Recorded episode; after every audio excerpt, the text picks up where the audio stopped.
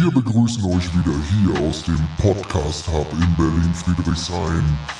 Wir tauchen jetzt ab in die Katakomben von Krypto, Blockchain und NFTs und all den geilen Scheiß.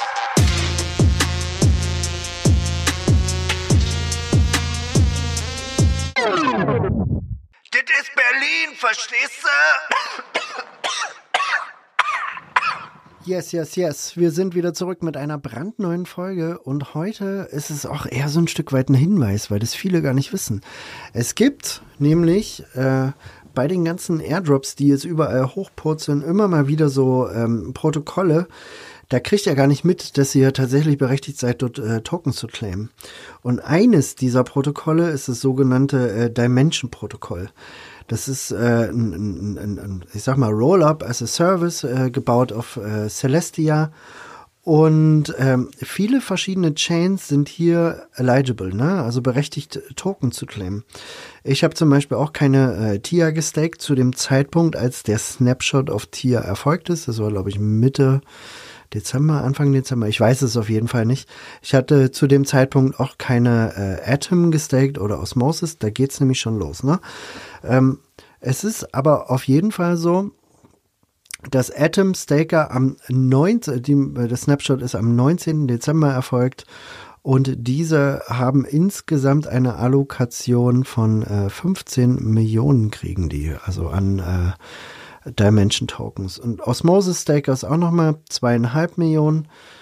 Ähm, Solana-User 10 Millionen Dimension Token gehen an Solana-User und äh, die, diese sollten, also es gibt eine Liste von insgesamt 180.000 Adressen, die quasi verschiedene Protokolle benutzt haben, inklusive Wormhole, Tensor und Driphouse. Und dafür werden insgesamt 10 Millionen bereitgestellt. Das ist ungefähr, also was heißt ungefähr? Es ist ein äh, Prozent vom gesamten Supply. Und eure Solana-Adresse musste am oder euer Solana Wallet musste am 19. Dezember mindestens einen Solana äh, quasi auf der Wallet haben. Das haben ja auch nicht immer alle. Dann geht's weiter mit äh, Celestia Stakern. Äh, da war auch quasi Stichtag, der 19. Dezember. Ja, ich habe äh, erst ab, ich glaube, 2.1. meine TIA auf der Celestia Chain gestaked. 20 Millionen gingen raus, insgesamt 2% des gesamten Supply. Und ihr musstet dafür, wirklich dafür nur ein, ein Celestia gestaked haben, um quasi äh, berechtigt zu sein für den Airdrop. So, dann kommt das nächste. Und zwar sind es Ethereum Layer 2s. Und deswegen habe ich auch eine Allokation bekommen. Da ging es darum, äh, ob ihr Arbitrum und Optimism äh, genutzt habt, äh, genauso wie jetzt äh, Base oder Blast. Blast ja dieses neue L2, was gar kein L2 ist, ist auch völlig egal.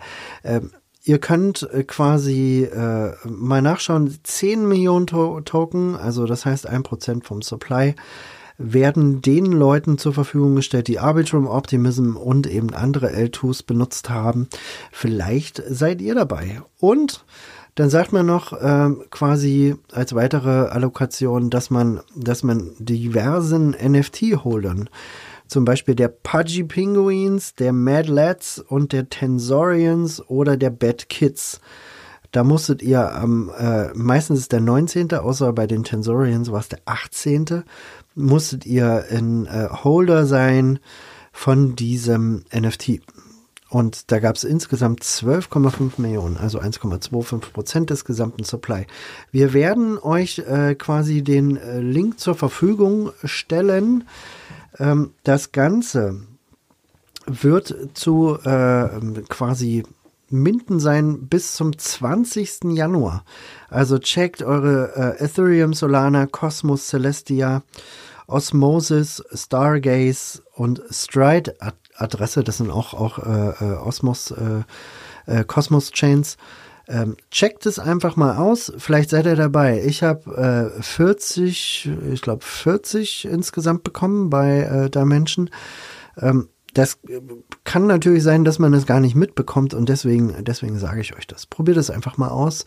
Checkt, ob ihr berechtigt seid für diesen Airdrop. Viel Spaß dabei und wir sehen uns bald wieder. Und die nächste Folge wird der Hammer.